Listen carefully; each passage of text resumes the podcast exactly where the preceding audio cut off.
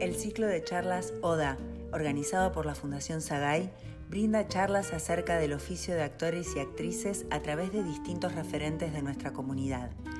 Todas las charlas han sido registradas en formato audiovisual y adaptadas a formato podcast. Podés encontrarlas disponibles en nuestras plataformas para consultarlas en cualquiera de sus formatos cuando quieras de manera completamente gratuita. La próxima charla forma parte de un registro amplio y de lo más abarcativo que cuenta la historia de actores y de actrices argentinos y de su diversidad de estéticas. A continuación, Daniel Fanego y su charla La escena del ensayo de la escena. Muchas gracias por los aplausos. Este, es muy gracioso porque esta última imagen que vemos es una película que se vio muy poco, Cenitram, y me habían dado un saco que me quedaba chico, quedaba por acá. Y como era fin de semana no había posibilidad de cambiar el saco, entonces fue con ese saco. Y este, por eso yo todo el tiempo gesticulaba para que no se notara que el saco me quedaba chico, porque era el presidente de la nación, entonces no podía. Digo, ¿cómo un presidente va a estar con un saco? Que no le queda, ¿no? Pero bueno, esa es la realidad un poco del cine argentino.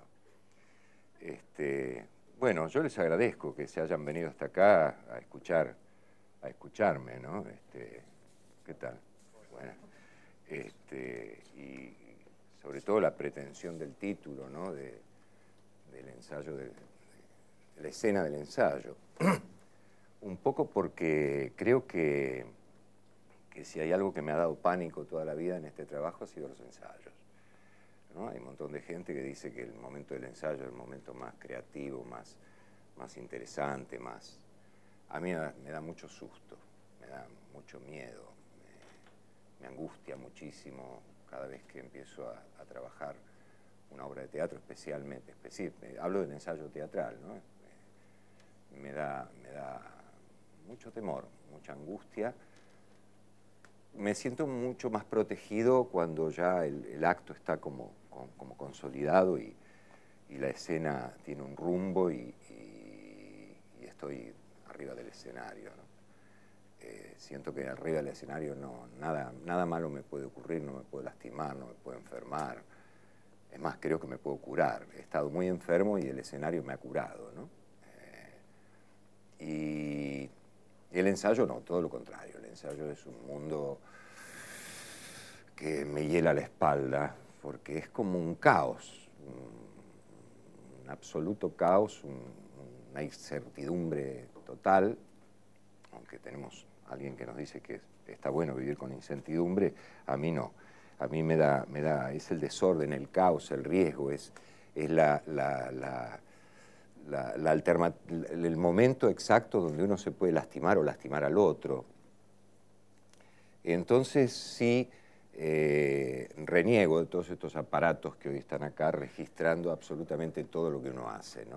Es decir, que ahora está de moda, ¿no? Registrar los ensayos, registrar cuando uno va al baño antes del ensayo, cuando uno se va vistiendo para ir al ensayo y, memoriza la letra.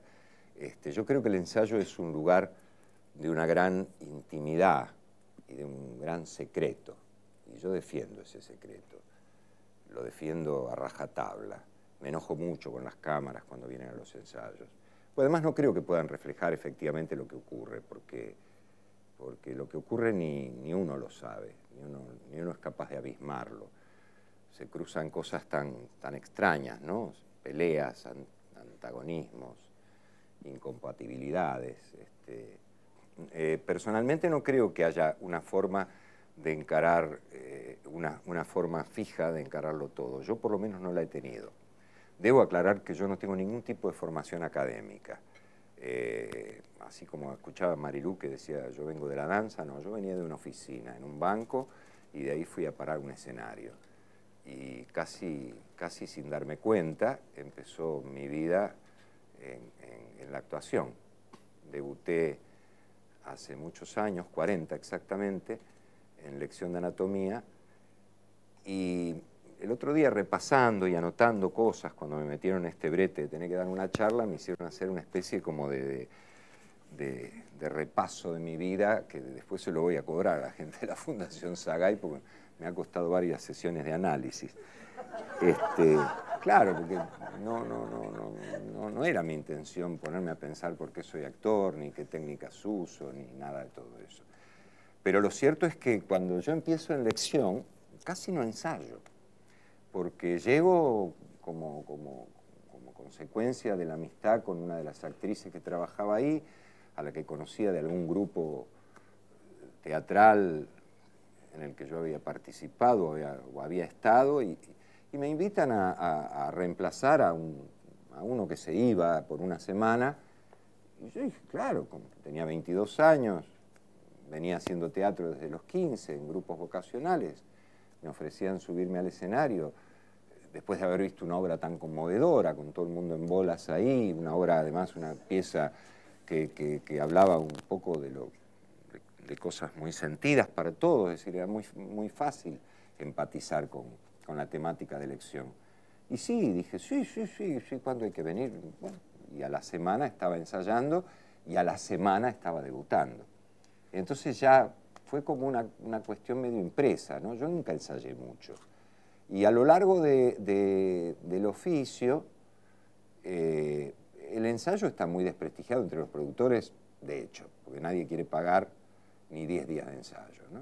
Y de hecho no se pagan los ensayos, a pesar de que la Asociación Argentina de Actores dice que se tienen que pagar, los productores los ensayos no los pagan.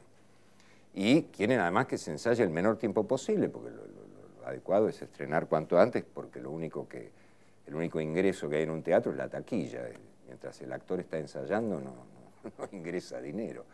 Este, entonces cuanto más rápido se pueda resolver el tema del ensayo, mejor. Eh, este tránsito por el oficio no, me ha permitido tener la experiencia de ensayos largos. como, mucho haber ensayado tres meses un espectáculo, una obra. Este, en algunos casos ha habido algunas experiencias donde he investigado algún material y eso hizo que los ensayos se, estiraran en el tiempo, pero habitualmente lo, más, lo más lo más habitual en, mi vida como actor ha sido ensayar lo mínimo indispensable como para poder estrenar. Entonces esa también es mi relación con, el, trabajo del ensayo, ¿verdad? Eh, no, lo recomiendo, creo que, me gustaría en algún momento poder liberarme de, esta necesidad de estrenar y poder y poder transitar la posibilidad de, investigar, de, plantearme una investigación que no tenga por, por, objetivo el estreno. Reconozco también que el estreno me excita mucho y, es lo que me, pone la zanahoria adelante, y, lo, que me, lo que me hace transitar todo ese periodo eh, con un poco más de paz espiritual por llamarle de alguna manera. Eh, ¿Cómo me preparo? Estudio mucho la letra. Para mí es una, una, especie de, de, columna saber la letra, de, algo que me sostiene. ¿no? Trabajar mucho el texto, marcarlo, leerlo mucho y memorizarlo. Esto no incluye entenderlo, de ninguna manera. Me ha pasado y me pasó muy recientemente estrenar una, obra que no, sabía muy bien por qué decía muchas de las cosas que decía. Eh, pero sí estudiarlo, estudiarlo, saberla casi, casi perfectamente la letra. Eh, algo que no me ocurría antes. Antes necesitaba que alguien me la explicara, necesitaba que alguien me dijera por qué yo estaba diciendo esto o estaba haciendo tal o cual movimiento. Eh, con el tiempo me di cuenta que, no, que eso no me resultaba demasiado. Perdía el tiempo, eh, los tiempos del ensayo eran cortos y yo llegaba con la letra mal sabida a los estrenos. Y eso sí me generaba mucha angustia. Hoy no, hoy yo prefiero saber la letra de pe a pa desde el primer día de ensayo y eso me, libera absolutamente de algo. La partitura la conozco, no sé por qué la toco, pero la conozco. Eh, y lo que sí el conocer esa partitura no la voy a conocer con la cabeza. Nunca, nunca me destaqué por mis dotes intelectuales, no, no, no, no, no es la cabeza ni mi inteligencia la que me ayuda a la comprensión de un personaje. Es el tránsito y es el cuerpo. El cuerpo es el que me explica a mí lo que yo no soy capaz de entender con la cabeza. El cuerpo en acción es el cuerpo en movimiento, es el que empieza a producir sentidos, es el que cansa a la cabeza, esa tirana absurda, y me, permite eh, comprender, comprender en el acto eh, el, material con el que estoy trabajando, borronear esa página en blanco y evitar que ese, ese vacío me, me bloquee, porque sé que cuando el cuerpo se ponga en movimiento, cuando el cuerpo se vincule con otros cuerpos, cuando el cuerpo empiece a, transpirar, a, producir sentidos que no, que no, que no, no los tenemos registrados, que están, que están misteriosamente ocultos en el movimiento, en, el acto, y que van a develar sentidos que no, que no devela la cabeza. Eh, de modo que, bueno, esta sería como una opción más o menos canónica y, fija eh, para encarar todo el trabajo de ensayo cuando me toca. Y luego, claro, cada, cada, cada personaje, cada obra, cada modalidad eh, tiene su propio funcionamiento, ¿verdad? Eh, distintas obras han ofrecido distintos saberes.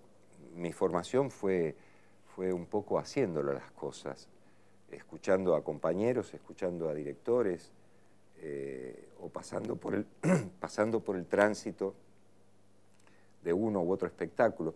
Yo estrené Tres Hermanas en el 2008 y no entendía por qué Berginin hablaba del futuro y, y, decía todas las cosas que decía y trataba de desentrañar en el texto por qué el personaje hablaba de lo que hablaba y se refería delante de toda esa familia a, las maravillas que iban a existir en el futuro, hasta que me di cuenta que no tenía la menor importancia nada de lo que decía el personaje, que lo importante era que se pavoneara delante de Maya, que era a quien quería enamorar. Eh, pero esto me costó todo el periodo de los ensayos, mientras tanto seguía eh, insistiendo sesudamente en la letra, tratando de interpretarla, ¿no? que era un poco una manía que me venía del comienzo del trabajo del oficio, donde trataba de encontrarle algún sentido al texto. Y muchas veces ese sentido se encuentra en el acto. Eh, lo que acabamos de bajar ahora acá en el San Martín, La farsa de los ausentes, que fue una adaptación que hizo Pompeyo Auriver sobre una obra de Roberto Art. Eh, Pompeyo trabajó además con muchas intertextualidades, creo que se dice así, ¿no? Sí y había textos de Ramponi, había textos de Borges. Yo no entendía por qué mi personaje decía cosas de Borges. Digo, ¿a santo de qué viene esto? Y claro, cuando uno empieza a, dejar que la maquinaria teatral funcione, eh, que funcione todo, empieza, empieza como a haber una comprensión que no, que no es racional, ¿verdad? Eh, creo que Gené decía que, que uno comprende el personaje o empieza a tener una certeza del personaje en la función número 100 jodido porque algunos hacemos 20 funciones de algunas cosas, te bajás sin haber entendido lo que hiciste. No sé si número 100, pero sí creo que el transcurso de la representación, de la repetición, es lo que, lo que permite comprender una partitura. ¿no? Eh, los franceses llaman repetir al ensayo. Yo no creo que sea una repetición el ensayo. Sería mucho más fácil si fuera una repetición. No, el ensayo es como si acá toros sacáramos todo lo que tenemos de los bolsillos, de las valijas, de las carteras, de todo, todo lo pusiéramos afuera, ¿no? Y, es eso un ensayo, es, todo afuera. Eh, es el riesgo de infectarse, de, lastimarse, porque todo está como, como el cuerpo abierto, ¿no? Como, la piel abierta. Uno está en llaga. Eh, la función no, la función todo eso ya fue suturado y, va a dar o no sus sentidos, ¿no? pero en la representación. El personaje que haces ahí en la farsa de los ausentes, es un personaje que tan extraño y además que no, no te había visto hacer un personaje así. No sé si lo, lo has ensayado tanto, pero daba la sensación de que estaba completo el personaje. Eh, la obra... Lo que no me pareció en otros, ¿viste? Por eso. Eh, la obra estaba sin terminar, efectivamente. La obra la escribe alguien y se muere ahí al toque y no termina de, de escribirla. Y está como... Era un texto un poco fallido, ¿no? Como obra teatral estaba... El primer acto estaba más o menos redondo y que es el acto que toma Pompeyo para producir la adaptación. El César era un personaje que prácticamente no existía, eh, se lo mencionaba y los personajes explicaban todo el tiempo qué era lo que hacía el César, pero no, no aparecía, tampoco se llamaba el César, se llamaba César. Obviamente es una alusión de Art al, nombre. Eh, digo, César no es el nombre de cualquiera, es el nombre de Julio, ¿no? Este, un emperador. Eh, si le pone César a un personaje, me imagino que en Art eso no debe ser ingenuo. Pero el personaje prácticamente no existía. Eh, Pompeyo toma ese primer acto y, la existencia de ese bebé eh, y, a, partir de él, a partir de eso él empieza como a dimensionar eh, toda la pieza. Suspende los relatos que, hablaban del César y lo pone en acción al César, junto a esa masa de invitados.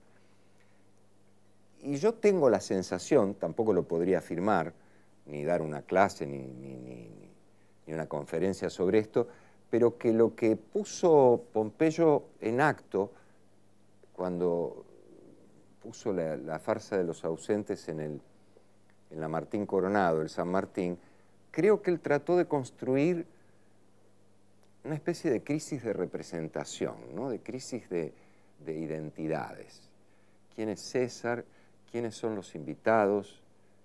¿Quién es esa gente eh, escondida detrás de esta teatralidad que también es falsa, ¿no? Eh, porque un poco eso resumaba la obra, ¿no?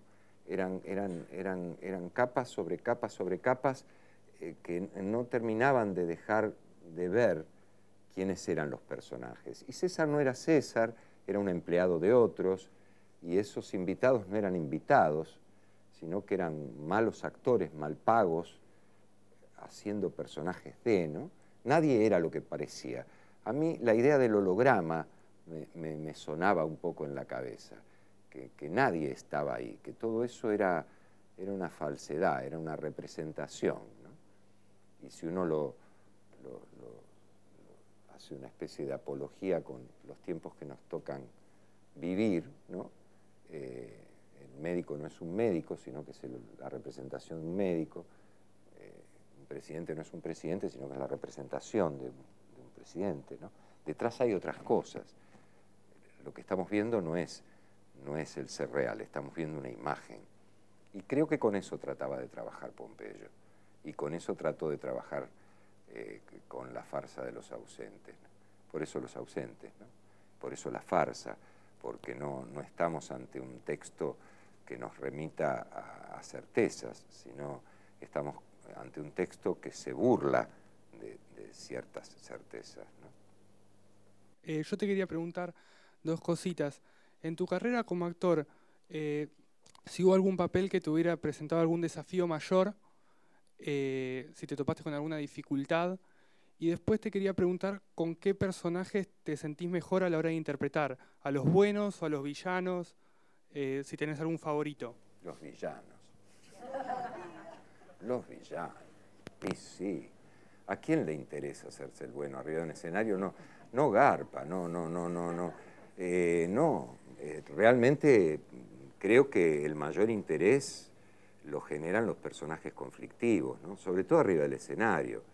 Eh, incluso diría que muchas veces los héroes, los héroes de las tragedias, son bastante plomos, ¿no? Hacer Edipo, qué sé yo, no, hombre, anda por ahí por la vida, que la madre es la con la que se acostó y ahora... ¿No? Eh, creo que el villano no, el villano, el villano tiene más tela para cortar, siempre. Eh, me parece más, más interesante Claudio que Hamlet. Eh, me parece más interesante Ricardo III que Romeo, ¿no? O, Fray Lorenzo. Con, es decir, el personaje que tiene el conflicto, el personaje que, que, tienen que encontrar el modo de empatizar con la platea porque no, no la tiene fácil servida. Este, y en cuanto a la primera pregunta, todos los personajes son difíciles. No hay un personaje que sea fácil. A mí me da pánico subirme al escenario. A mí me da pánico hoy estar acá, en principio. Se lo dije a los organizadores, no sé por qué acepté yo esto, porque a mí me da mucha seguridad la escena. La escena a mí me deja tranquilo. Yo sé que estoy protegido, estoy protegido por el personaje, por el texto, por, la, comunión que significa que alguien venga, se siente en una platea, ¿no? Yo no sé quién era que me decía, no te preocupes, mira, todo el mundo está sentado mirando para donde vos estás, están oscuras, vos iluminado, nada puede salir mal. Y hay algo de eso, hay algo de eso, ¿no? Hay una especie como de convención, todos ustedes están mirando para acá, esto está iluminado, ustedes allá oscuras, supuestamente nada podría salir mal. Y nada suele salir mal, por ahí mejor, peor, este, eso le, toca a los críticos, pero eh, el escenario es muy seguro. Eh, encarar en los personajes no es tan seguro. Eh, a mí me da mucha angustia cualquier personaje. No, no, no, no hubo uno solo que, yo pudiera decir, no, esto lo hice de taco o esto me salió. No, no, no, los he padecido todos, los he sufrido todos eh, he tenido las enfermedades de los personajes o, los tics de los personajes, o mi familia pobrecita ha tenido que soportar a, un neurótico eh, caminando por la casa y recitando y repitiendo la letra como un tarado, este, hasta que llega el momento del estreno y pareciera como que el tipo un poco se libera y se queda más tranquilo. Y bueno, y ahí empieza la angustia por lo próximo. porque claro, uno es neurótico, ¿qué va a hacer? Hola. Eh, digo, hablaste mucho sobre los ensayos de, teatro y, de ese proceso que uno vive antes de estrenar una obra. Y yo quisiera saber cómo resolvés vos eh, tu trabajo frente a la cámara, ya sea en televisión o en, en cine. Que, ¿Cuál es tu lugar de mayor disfrute y cuáles son los desafíos que diferencian tu trabajo en una escena teatral eh, de una escena cinematográfica?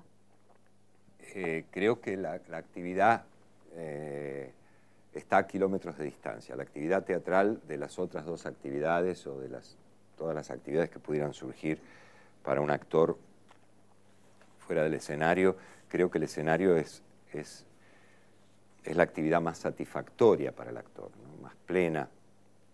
Primero porque es una actividad colectiva el teatro es un hecho colectivo.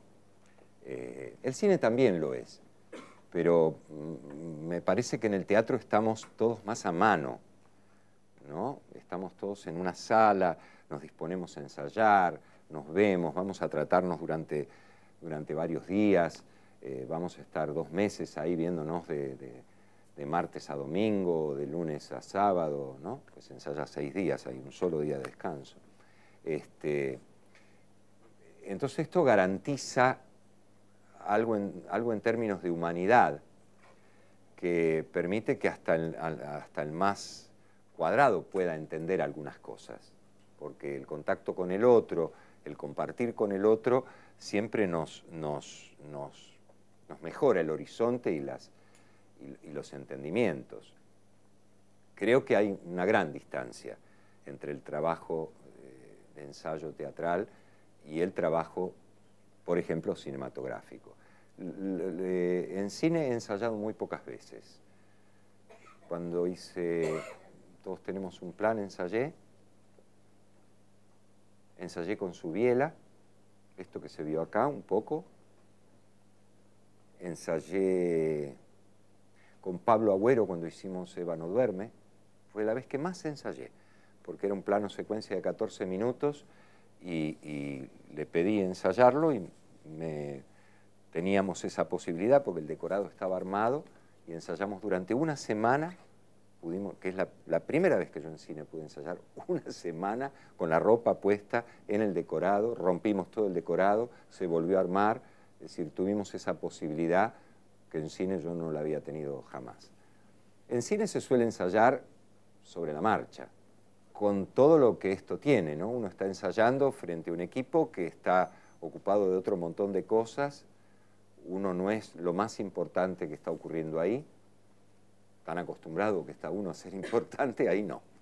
Este, ahí, ahí hay un montón de otros elementos que importan mucho más que uno o tanto como uno. De modo que el ensayo este, suele, suele ocurrir en, en el set, y si uno tiene la suerte de tener un director con el que tiene una buena relación y el director tiene un cierto lenguaje como para hablarle a uno, eso se disfruta un poco más, un poco menos. Siempre es más áspero que ensayar en el teatro. También la modalidad es otra, ¿no? Se ensaya y un poco se filma, ¿no? Es decir, no hay como tiempo de elaborar. Entonces me parece que la elaboración personal pasa más por la impronta y, por la búsqueda hace el director a través de la imagen. En televisión hay un amigo mío que dice el teatro es de los actores, el cine de los directores y la televisión es de los anunciantes. Y hay bastante de eso. Es decir, la, televisión lamentablemente siempre ha sido un vehículo de venta publicitaria y por lo tanto sujeta a esos vaivenes. Cuando yo comencé, eh, esto hace bastante, 40 años o 30 y pico, eh, un tipo que quería vender un lavarropas se fijaba cuál era el programa que mejor andaba y lo anunciaba en ese programa. Ahora un tipo que vende lavarropas dice, vamos a hacer un programa con un lavarropa de protagonista.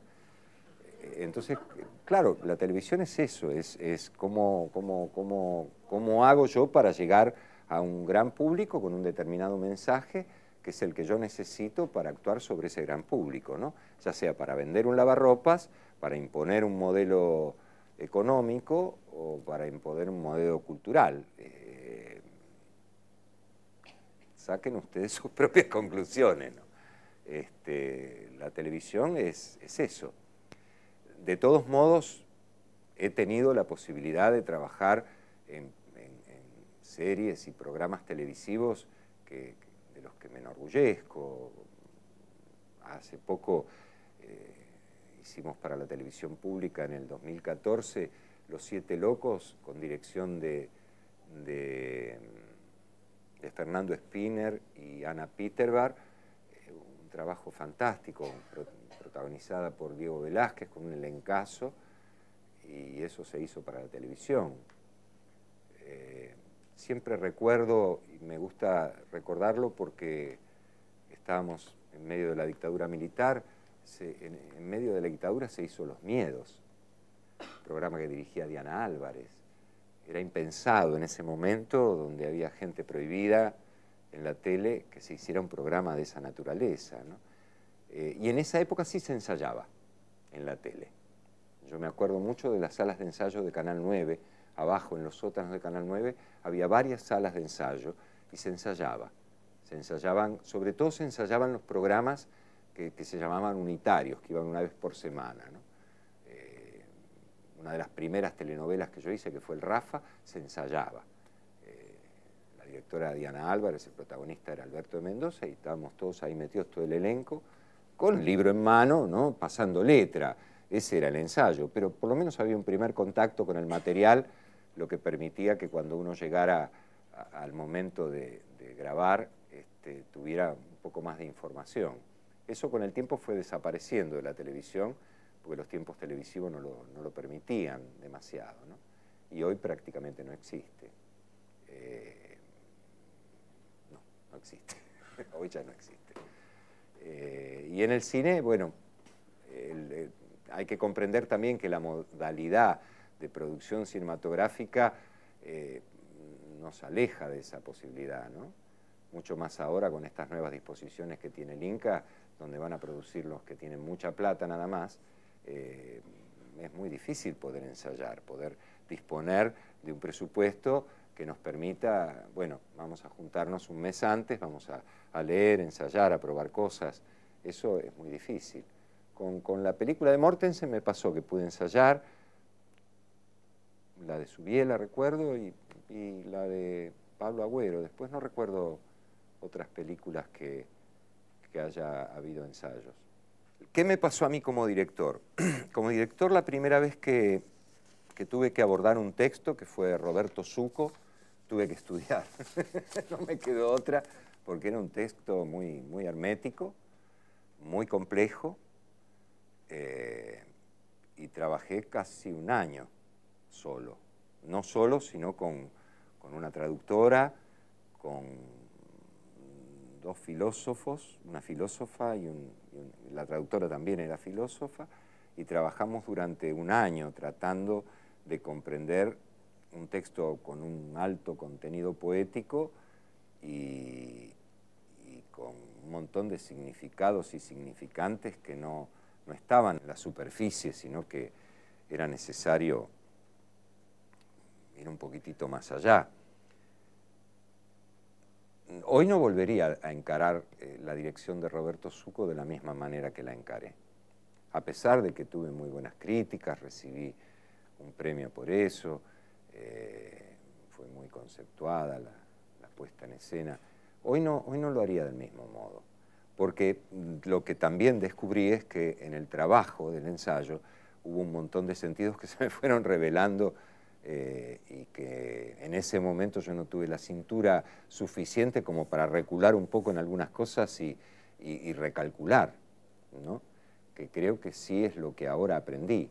Eh, el ensayo da esa posibilidad, recalcular todo el tiempo y, sacarse de encima lo primerito que uno trae. Poder romper uno el trabajo de uno, decir, no, esto no sido una mierda, sigamos con otra cosa, recalculemos, volvemos a revisar todo y, volvamos a empezar. Eh, a propósito, surge de una conversación que empezamos a tener con las abuelas, donde el eje era la duda, eh, la pregunta eh, que disparaba el trabajo nuestro era, vos sabés quién sos. Sobre esos ejes empezamos a trabajar. Patricia empieza a... se zambulle en los archivos de las abuelas, en los testimonios, en los testimonios de los juicios, y con una, con una línea ficcional que era la calvicie hereditaria, es algo que se me pasó a mí por, la cabeza, se armó, se armaron esas primeras 10 páginas que cuando Patricia me las dio, a mí me dio un síncope porque era como un oratorio. Digo, ¿y ahora qué carajo hago yo con esto? ¿Cómo se pone? Y fue así, no había nada. Estaban esas 10 páginas magníficamente escritas, que eran testimonios y, declaraciones. Había una declaración de un gendarme, creo que se llamaba Talavera de apellido, eh, y Patricia lo había, lo había volcado con un trabajo de dramaturgia en esas diez páginas. Y no sabíamos qué forma podía tomar eso. Y teníamos un mes de trabajo. No teníamos plata, no teníamos lugar de ensayo, ni teníamos elenco. Y empezamos a ensayar con los que podían ensayar, con los que tenían el tiempo de ensayar, los los días que se podía, fuera de horarios, porque todo el mundo tenía su trabajo, el que no tenía teatro tenía cine, televisión, eh, y se fue armando, y yo ahí me di cuenta realmente que, a pesar de que yo le temo al abismo, no hay que temerle, porque se arma solo, en el abismo increíblemente se arma. Y, en a propósito pasó eso, se empezó a armar todo de una manera maravillosa, en la que yo no sé realmente qué responsabilidad tuve porque se, empezó, a, se empezó a, coaligar todo, todo empezó a, juntarse y a pegar y a, funcionar. Eh, incluso esa murga, yo estaba trabajando un día en casa con, uno de con algunos textos que, que estaban muy fraccionados y yo no sabía cómo ordenarlos, porque había algunos monólogos bastante compactos que, era bastante, que eran de más sencillo tratamiento. Y luego como, como réplicas de los personajes muy sueltas y no, no, encontraba el modo de, organizarlo y, estaba así con un lápiz jodiendo y los textos y dijo, no le podría poner un murgón a esto a ver qué tal suena, pero después cómo hago para bajarlo del escenario y alguien me dice, bueno, y no, lo bajes del escenario. Y bueno, y quedó la murga arriba del escenario y se produjo lo que se produjo, ¿no? Este, yo no creo haber madurado demasiado, estoy más viejo, pero madurar es otra cosa. Eh, también me alegra un poco no haber madurado demasiado y seguir conservando cierta, cierta ingenuidad. Eh, lo aprendido lo aprendí gracias a mis, mis compañeros de trabajo, a directores, a los que a los que he escuchado, a pesar de que ellos creyeron que no los escuchaba. Eh, sí, eso me ha formado, pero me ha formado sobre todo el, trabajo con los compañeros, el trabajo en el ensayo, en el escenario, el oficio. Eh, creo en el oficio, creo, tal vez porque es mi origen, creo en el tipo que le da a una gubia durante 40 años hasta que realmente logra sacar apenas una laminita de madera finita y transparente. Eh, y, creo firmemente en eso, porque es lo que a mí me ha sostenido. Tal vez haya quienes crean más en el método. Como yo no me formé en el método, sea cual fuere, no, puedo echar mano del método porque no es lo que, lo que me pertenece ni lo que... Sí he aprendido de los métodos de otros. Eh, tuve algunos intentos de estudio. Eh, por ahí mi madre en algún momento, cuando yo no tenía plata, me pagó algún curso con Fernández, pero fui poco. Eh, no, era, no era constante en el estudio, ¿verdad? Era, era poco aplicado, siempre fui muy poco aplicado.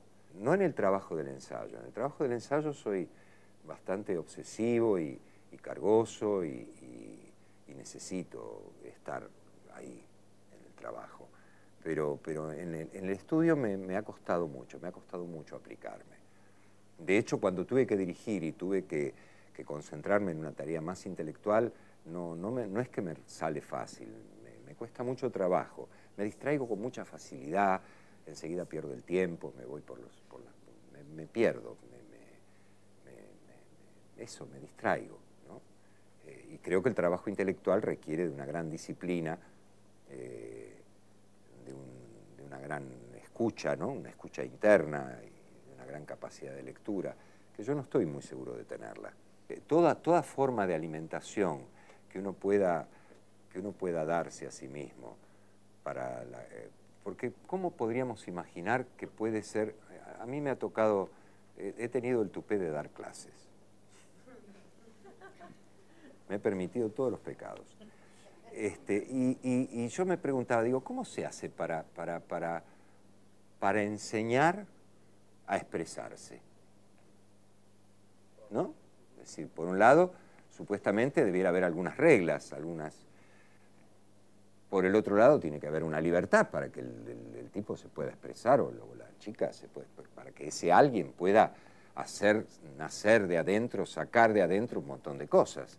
Este, creo que esto responde un poco a tu pregunta. ¿Cómo, cómo se construye un saber canónico lleno de reglas o de normas en, una, en, nuestra tarea, que es una tarea expresiva, en donde es necesario trabajar con el material que uno tiene adentro de uno?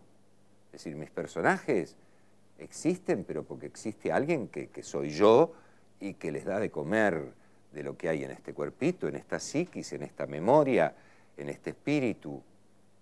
Ellos viven, son parásitos de mí, es decir, por sí mismos no existen.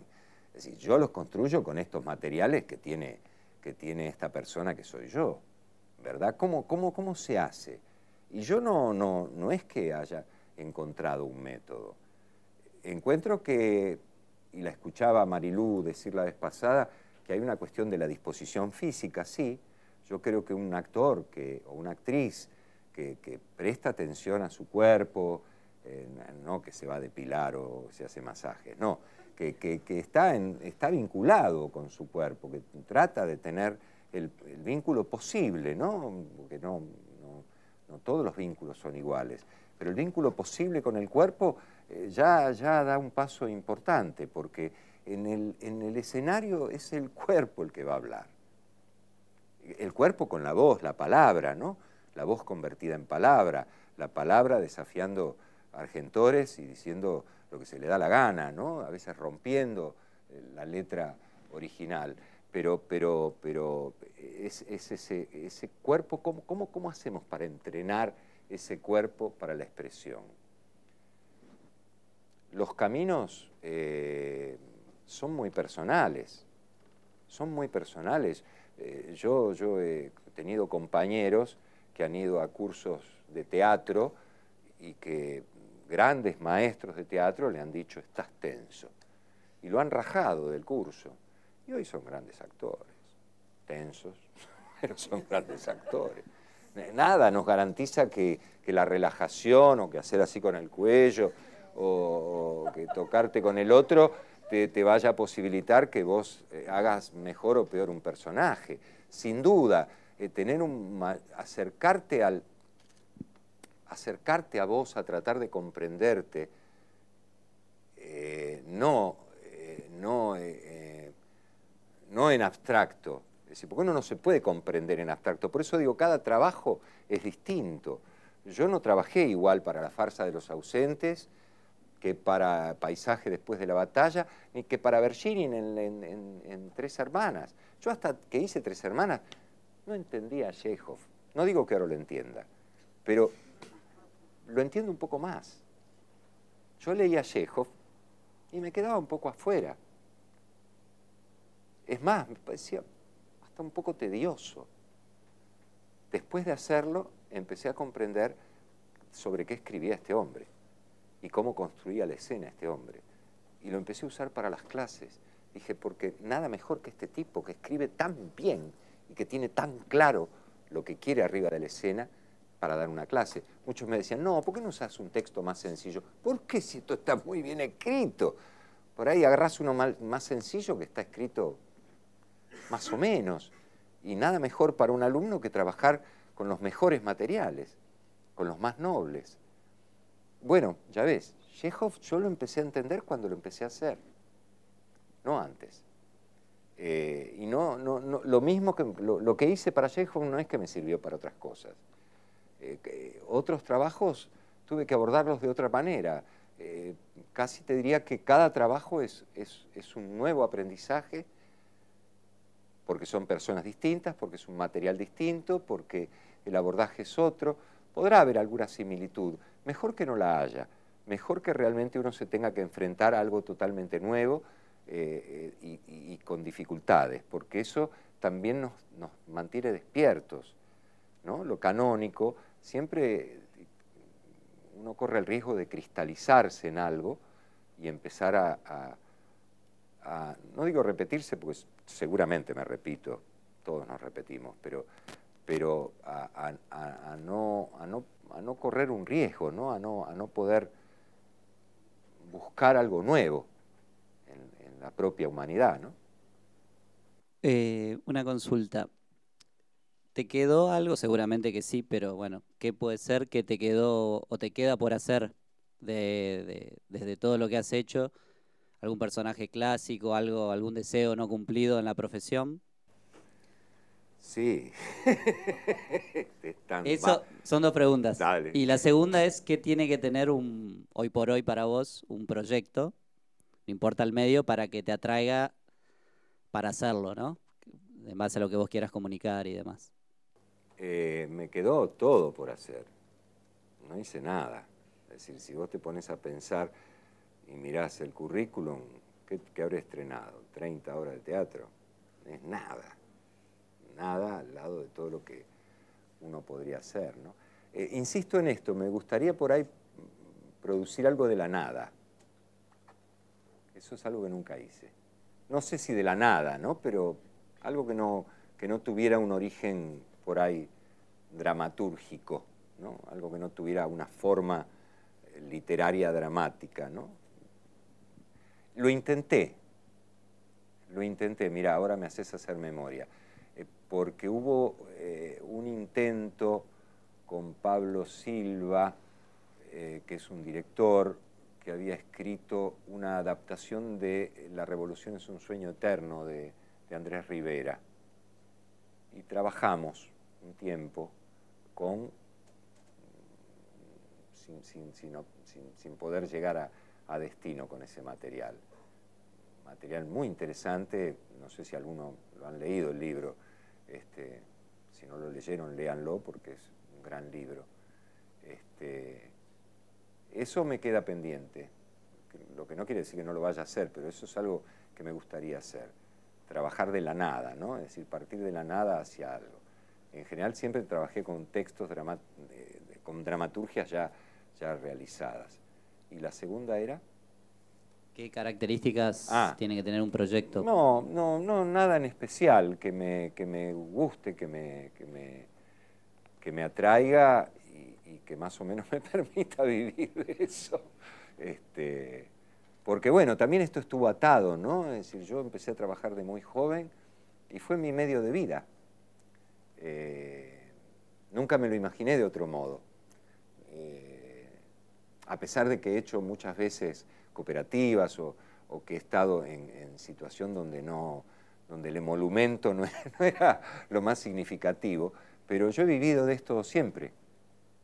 Eh, he construido una familia, una realidad social, eh, personal en este oficio.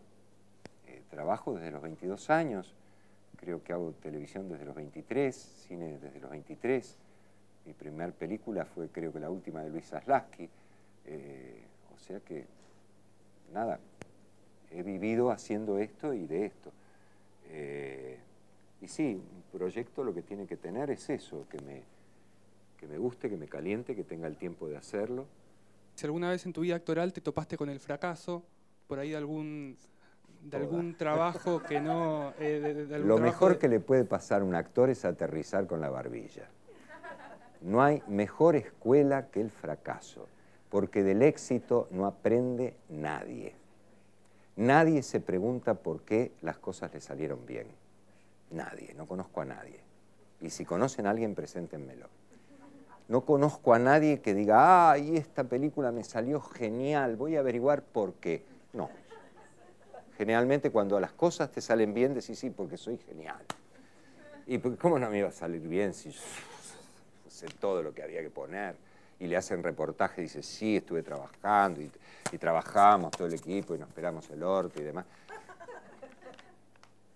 Uno se pregunta cuando las cosas salen mal, cuando te va mal, cuando fracasás, cuando no te llaman, cuando no te tienen en cuenta, cuando no suena el teléfono, cuando no te saluda ni tu mamá cuando te la cruzas por un pasillo. Ahí, te, ahí, ahí se te llena el cuerpo, por no decir otra cosa, de preguntas ahí empezás a preguntarte qué estás haciendo, dónde estás parado, qué querés hacer, qué no querés hacer, a dónde vas.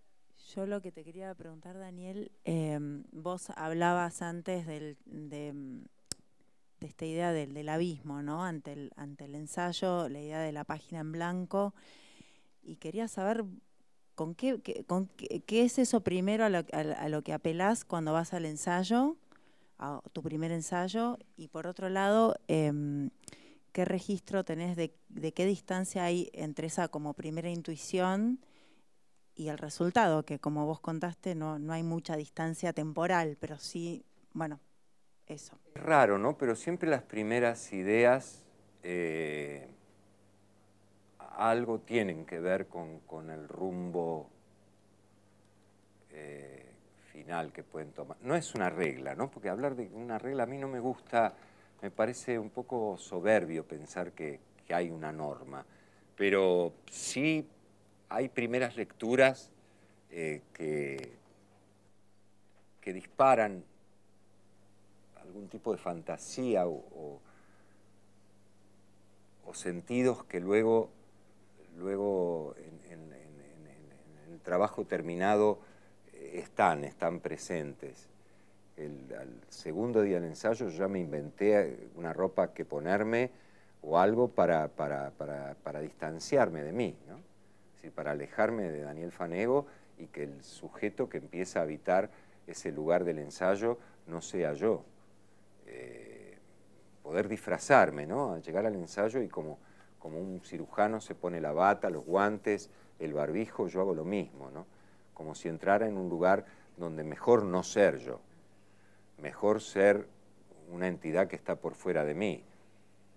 Porque en serio, creo realmente que el verdadero riesgo, el verdadero sitio donde uno se puede lastimar es el ensayo.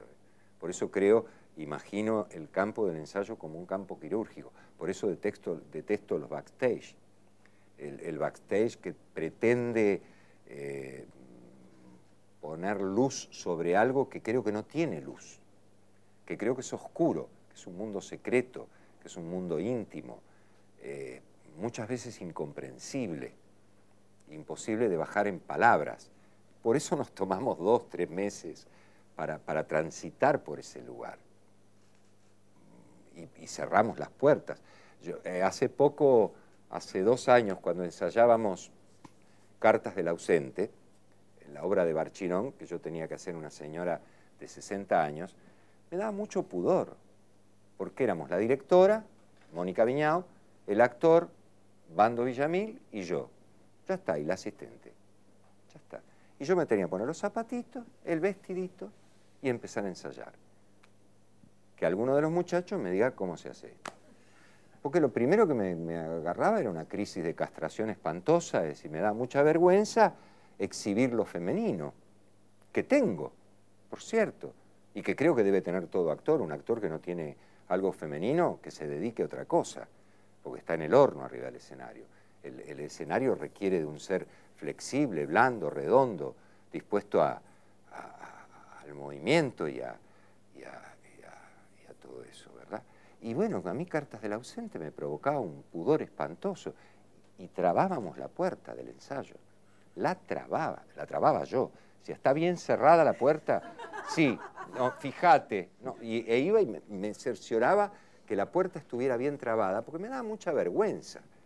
Porque no tenía que amariconarme, tenía que construir un ser femenino. Era una mujer, una mujer que esperaba, una mujer que estaba enamorada. Y yo tenía que construir ese ser femenino y lo tenía que encontrar en mi cuerpo. Que está, no es que no está, pero hay que buscarlo y hay que dejarlo salir y hay que dejarlo expresarse y hay que construir esa, esa, dramaturgia escénica, ¿no? Eh, y sí, el ensayo requiere de esa intimidad. Y por otra cosa, que era lo que quería decir, nadie actúa igual si tiene una cámara prendida. Porque yo apago todas estas cámaras y todos ustedes y yo acá procedemos de una manera muy distinta. Yo giro las cámaras así. A todos los que me hacen preguntas le pongo la cámara y la pregunta no sale de la misma manera. Porque uno está condicionado por eso. No trabaja del mismo modo. Y en el ensayo pasa lo mismo. Yo recuerdo muchas veces ensayos que se llega al ensayo general, que aparecen los camarógrafos, los fotógrafos, y los actores empiezan a hacer cosas como así, para ver qué plano lo toma. Eh, cosa que no hicieron durante, durante todo el trabajo del ensayo. Yo mismo, a, considerar a la cámara como otro interlocutor. Si uno lo piensa, uno se pasa dos meses o tres meses actuando para una sola persona, que es el director. Cuando ese tipo se corre y aparece una cámara, o aparecen los invitados, ¿no? ahora que se, usan los ensayos con amigos, y ya al director le corres la cara y empezás a trabajar para otros y empezás a estar condicionado de otra manera. Eh, por eso creo que el ensayo es un tema, es un tema maravilloso. A mí eso un poco me lo legó Ure, ¿no? porque él hablaba un poco del ensayo y, decía que había dos obras importantes que referían a esto. Una era Old Jazz y la otra era una película de Berman que se llama Después del ensayo. Este, y es verdad, no hay mucho material sobre el ensayo, porque es un lugar muy privado, muy secreto, y yo me alegro, y creo que no hay que hablar demasiado, ni contar demasiado de lo que ocurre en el ensayo. Me parece bueno que eso sea, siga siendo un misterio. Bueno.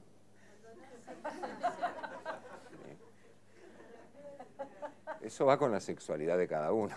Yo en mi caso me encantaría quedar embarazado, pero la verdad es que no me lo imagino.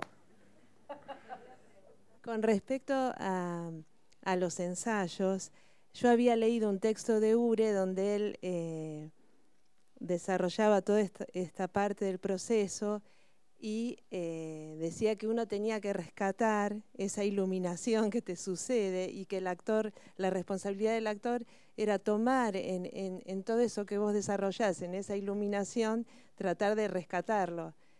Y bueno, yo por ejemplo ahora en mi experiencia de, va, que estoy empezando como actriz, eh, noto que a mí me cuesta muchísimo eh, como volver a ese momento, eh, como que es un momento tan íntimo, tan cuando sucede algo es tan importante o tan íntimo o tan trascendente que me cuesta como evocarlo.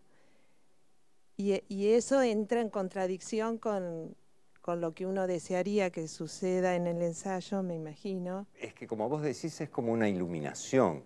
Yo no sé cómo uno puede evocar una iluminación o si es posible evocarla. Yo creo que, que uno eh, convoca o, Yo creo que somos, los actores somos como mediums, ¿no? Eh, que de pronto convocamos a lo que no existe. Que existe, en algún lado existe, porque si lo convocamos y aparece es porque en algún lado está.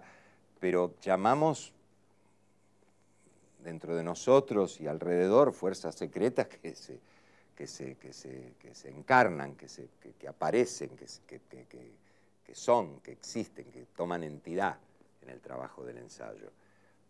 ¿Cómo hacer que esa iluminación o esa entidad, eh, yo no sé si es evocándola, porque la función es un acto, no es una evocación. Si no estaríamos ante, ante un holograma otra vez, no el acto es un acto. Y el acto requiere de un, tiempo, de un tiempo presente. Es decir, en todo caso, ese periodo de trabajo, de, investigación, de lastimarnos, de olernos, de amarnos, de romances, de puteríos que se produce en el ensayo, irán a alimentar ese acto que cuando ocurra será presente o no será pero no es una evocación, a mi juicio. ¿eh? Sí, sí, puede no hay evocación. palabra, pero en, en, este desarrollo de, este pensamiento, claro, la filmación no aportaría nada. ¿La? La filmación. Nada, no joder, nada. es joder. Eh, bueno, yo Molestar. Creo que comparto. Eh, cambia, cambia el ritmo, cambia la, la, energía de las cosas. Eso es lo único que hace la, el, el, el backstage. Y bueno, se hacen programas, este, acá los compañeros pueden hacer un registro de lo que opinamos los actores, pero digo, no, no alimenta el ensayo, no, no, todo lo contrario, yo creo que quiebra esa, esa dinámica del trabajo del ensayo. Nada, agradecerles que hayan tenido la paciencia y las ganas de venir acá a escuchar lo que tenían para decir y agradecer este oficio. Estoy seguro que, que yo soy mejor persona por haber sido actor que si no lo hubiera sido.